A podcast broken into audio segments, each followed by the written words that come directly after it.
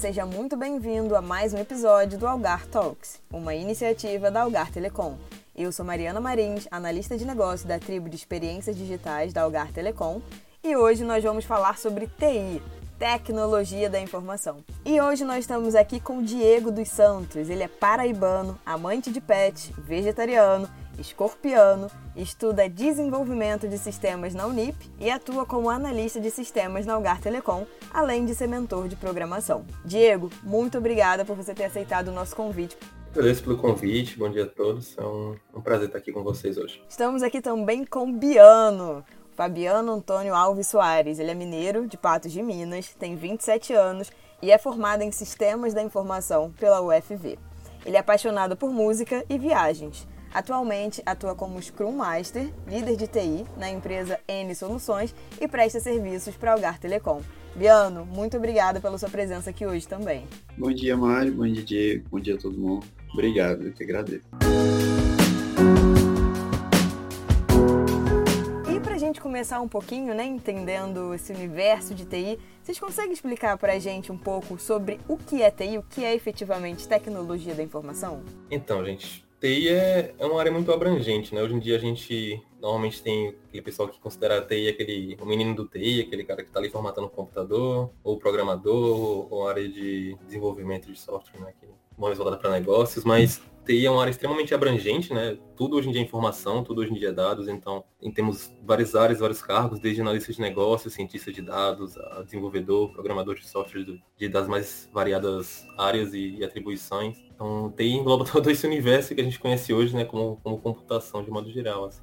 É, e ele tá, tá, englobado em todas as áreas, né, praticamente. Ele tá englobado no marketing, ele tá englobado no direito, uh, então, tudo que você vai fazer hoje depende um pouco de alguma coisa relacionada à tecnologia da informação. É, como o Diego falou, seja um mero, ah, eu preciso formatar meu computador, ou seja, ah, eu tenho uma grande base de dados, eu preciso entender como que ela funciona. Então, acho que isso tudo um pouco é a tecnologia da informação, né, em si.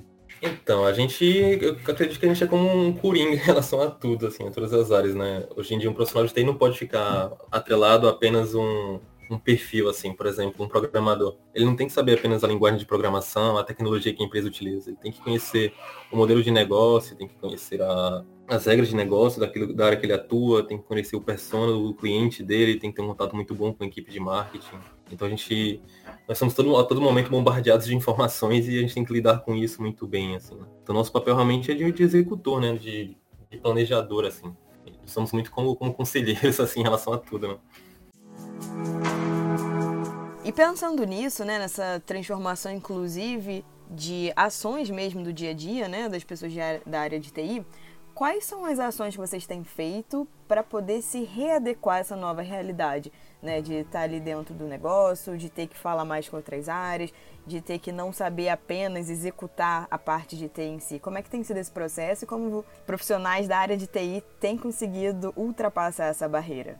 Acho que é muita uma questão de trabalhar com o seu psicológico. Então, você precisa estar muito aberto a entender a necessidade que a empresa tem com você. E você também tem que estar aberto a, a saber novas áreas. Então, muitas vezes eu me peguei lendo sobre coisas de marketing, sobre coisas relacionadas a recursos humanos, que naturalmente vamos falar assim, alguns anos eu não pararia para poder ler sobre isso, para tentar entender como que as pessoas funcionam, como lidar com as pessoas dentro do ambiente de trabalho. Então, você sempre está ali buscando novos assuntos ou novas áreas para você tentar entender. Então, você está numa reunião, aí alguma pessoa fala sobre uma definição, sobre algum assunto que é importante para a empresa e você deveria saber. Se eu não sei, logo depois do trabalho, eu vou ali pesquisar e tentar entender o que, que é aquilo, como realmente funciona e o que, que eu posso fazer para poder tentar ajudar a pessoa é, a resolver aquele problema que ela, que ela mostrou na reunião para a gente, né? Para tentar ajudar ela de uma, de uma certa forma e não estar ali, vamos falar assim, só de, de corpo presente, mas estar ali inteiramente para poder somar em tudo, sabe? Isso, e complementando também o que o Bruno falou, é a gente realmente tem que desenvolver em vários aspectos, assim. Eu, por exemplo, comecei a estudar sobre comunicação, assim, assertiva, sabe? Você, às vezes a gente quer transmitir algo para as pessoas e, e explicar a elas o porquê daquilo, né? Mas a gente tem uma comunicação às vezes mais técnica, né? Até por, pelo, pela nossa área, assim, de atuação. Então a gente tem que aprender a, a, se comunicar ao outro de uma forma muito mais clara, muito mais assertiva, assim, realmente traduzindo que, o que a gente quer dizer de uma forma que, que todos entendam, né? Independente da área de atuação. Isso eu acho que é um desafio muito grande. É uma readequação que a gente tem que, tem que fazer, assim, mas eu acho também que é uma oportunidade muito grande, assim, né? Porque a gente cresce não só como profissional, como desenvolvedor, como com conhecimento em tecnologia, mas como ser humano, assim. por esse compartilhamento de informações, a gente aprender a ouvir melhor o outro, assim. Eu, pelo menos, tenho... Eu me sinto que tô evoluindo bastante em todas essas áreas, assim. Isso é muito gratificante. E vocês podiam compartilhar com a gente também, né? Algum desses livros que vocês estão lendo. Eu sei que o Diego gosta bastante também de buscar vários livros no assunto. Tem algum aí, Diego, para você indicar para a galera?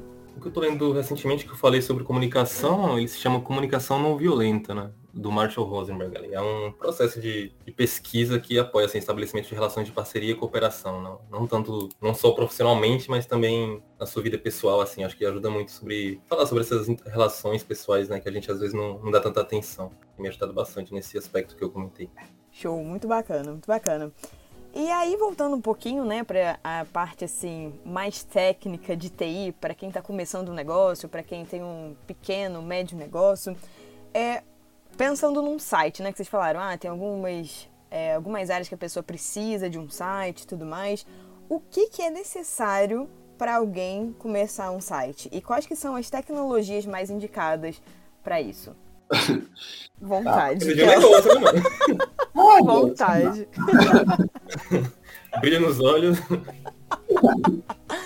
Ai, Mas bom. é, ué. Então, hoje a gente tem uma infinidade de plataformas que ajuda uh, pessoas que não conhecem muito, né, como fazer para poder criar realmente um site para o seu, seu negócio, seja ele pequeno ou até mesmo começar um negócio que seja um pouquinho maiorzinho. Mas, por exemplo, a gente tem aquele site lá, Wix, eu acho, o nome dele, tem o WordPress, que é bastante conhecido aí pelo, por todo mundo, né, eu acho. O WordPress, ele é um pouquinho mais intuitivo. Ele tem os layouts lá, os templates já pré-prontos, onde você só escolhe o template que você quer e aí você já vai montando, monta sessões, talvez as páginas que você quer ter. Então é bem tranquilo de se fazer. E ele tem, é possível fazer várias integrações. Então se você, por exemplo, é um cara, uma pessoa que sabe um pouquinho mais, você consegue fazer algumas outras integrações para ele para deixar o seu site um pouquinho melhor, um pouquinho mais visível, mais bonito de se ver, vamos falar assim. Ou até, mais, até mesmo mais cheio de funcionalidades. E para começar, né, eu falo que a primeira coisa que você precisa ter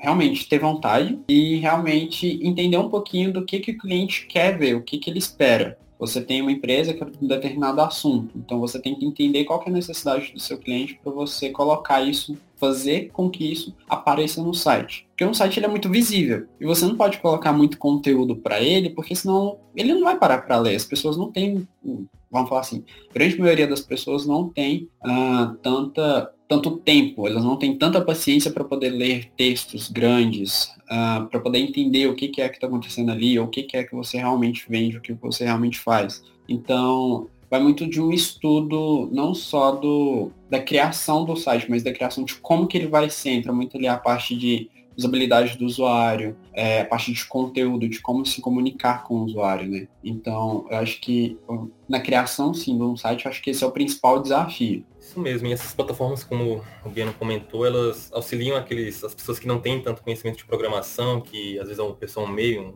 um empreendedor individual, que não tem ainda um negócio tão sólido a ponto de poder contratar outra pessoa, quer divulgar de uma forma mais simples o seu negócio, assim, para atingir um público maior. Então é um grande, um grande facilitador, né, de, da entrada dessa pessoa no, nesse mercado digital. Né? Hoje em dia tem esse tema do Open Bank também surgindo agora, de que vai, acredito que vai movimentar bastante assim qualquer tipo de negócio, seja ele pequeno ou grande. As pessoas vão ter um, mais um acesso a crédito, elas vão entender que, que é necessária essa digitalização de qualquer tipo de negócio, né, que vai abrir muitas portas do mercado, ajudar pessoas que foram impactadas pela pandemia, né, que estão criando seus novos negócios assim e que estão tendo essa necessidade de uma divulgação maior, de, uma, de um alcance maior. Então acredito que, que conhecer um pouco sobre, estudar, ler um pouco, mas é buscar sempre a forma mais fácil de fazer as coisas, né? A simplicidade muitas vezes é não é muito valorizada, mas é, não tem que ser tão difícil assim. Tem muitas ferramentas hoje em dia que ajudam qualquer tipo de pessoa a conseguir atingir esses objetivos. E para a gente fechar o nosso bate-papo de hoje, eu queria fazer um momento fofoca aqui, né, e perguntar para vocês como que é o dia a dia de um profissional de TI agora, né, durante essa nova fase aí da vida trabalhista de todo mundo, que é o home office. Menina, é uma loucura.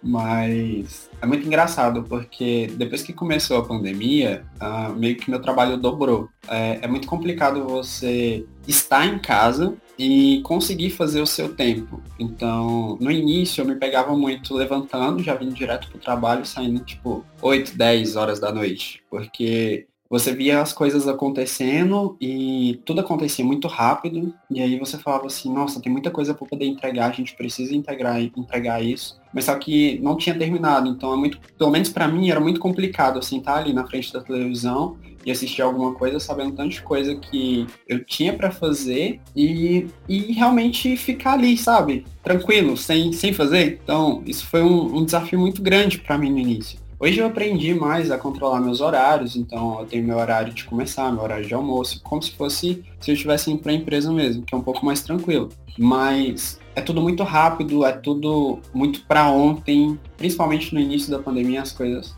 Era tudo, ah, a gente precisa disso para porque a gente precisa é, colocar o cliente ali, mostrar essa oferta para o cliente, então tudo foi muito muito corrido. E se adaptar a isso e adaptar todo mundo a isso foi, foi um desafio muito grande. E um outro desafio também que a gente teve é de falar com as pessoas, né, pela, somente pela internet, somente por call, principalmente na área de desenvolvimento. Porque antes a gente estava ali todo mundo muito unido. Então, por exemplo, é, um desenvolvedor estava lá fazendo alguma atividade, ele tinha alguma dúvida, ele só virava para o lado e perguntava a pessoa do lado para poder ajudar ele. Hoje não. Então, hoje a gente tem que entrar numa call, a gente tem que ver se realmente a pessoa tem tempo para poder ajudar ela compartilhar a tela para poder entender o que, que é que está acontecendo para a gente conseguir ajudar a pessoa. Então, essas resoluções de alguns problemas, né, que são um pouquinho mais complexos, a gente não consegue fazer só por chat, a gente realmente precisa entrar numa, numa chamada e compartilhar a tela para poder resolver juntos. E o que a gente conseguia resolver, por exemplo, em questão de uma hora, hoje talvez demora duas, três horas. Então o processo é um pouquinho mais lento nesse sentido.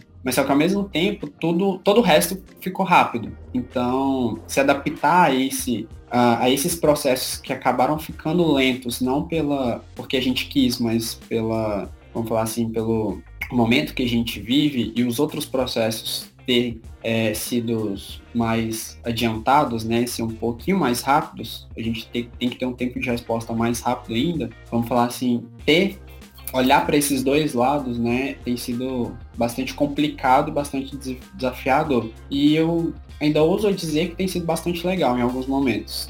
Em alguns momentos é bem estressante, mas em alguns momentos é bem, é bem divertido também. Então, dá para se ter um, um pouco dos, dos, dois mundos, né? Acho que é isso. Assim embaixo, tudo que o Piano falou, sim, tem, tem seus altos e baixos, a gente, a gente tem que ter uma inteligência emocional, às vezes, grande demais até. Às vezes é um pouco overwhelming, assim, né? A gente acha que, que tem que carregar o mundo nas costas, mas a gente tem que sempre olhar o, o, todos os lados de todas as coisas, né? E entender realmente o que está acontecendo, entender que, que, aquilo às vezes não, não vai sair da forma que a gente esperava e transmitir isso para outras pessoas, né? Mas eu chamo muita atenção a isso, o profissional de TI atualmente, assim, a síndrome de burnout é quase um commodity assim, na nossa área, sabe? Nós somos muito, como eu falei, bombardeados de informações, tem uma necessidade de atualização constante, né? Então a gente estuda, está sempre estudando, não, não existe um período de descanso, independente de estar fazendo faculdade ou não. E às vezes a gente deixa muito de lado essa questão de saúde mental, né? Então eu chamo muito a atenção sempre de, de todos, assim, para isso, para a gente nunca ignorar os sinais, né, que, que nosso comportamento, que nossa mente nos dá, assim, de burnout, depressão, de ansiedade, assim, se você chega aquele domingo você está muito ansioso para outro dia, você nem consegue aproveitar às vezes seu final de semana, é um ponto de atenção, às vezes é bom conversar sobre isso, né, chamar alguém de sua confiança, assim, psicólogo para quem, quem pode, né, claro, que nem todo mundo tem acesso a isso tão fácil, mas a gente sempre tem, tá bem atento a isso, né, deixar, nunca deixar a nossa, nossa saúde em segundo plano. Isso fica para todos os profissionais também. Também para quem é, quem, é, quem é líder, né? Quem, é, quem trabalha com os profissionais de TI também tem essa visão, né? Também tra transmitir esse, esse cuidado, assim, a todos que ele cuida ali, até por, não por questão apenas de retenção de talentos, mas de, de humanidade mesmo, assim, né?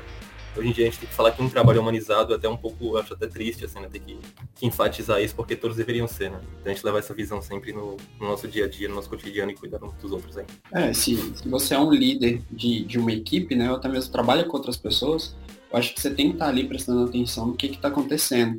É, com os seus colegas mesmo de trabalho, mesmo que você não veja ele todos os dias, mesmo que você entre em chamadas com eles vários dias e ele não liga a câmera, dá para você perceber pela voz dele se está acontecendo alguma coisa ou não.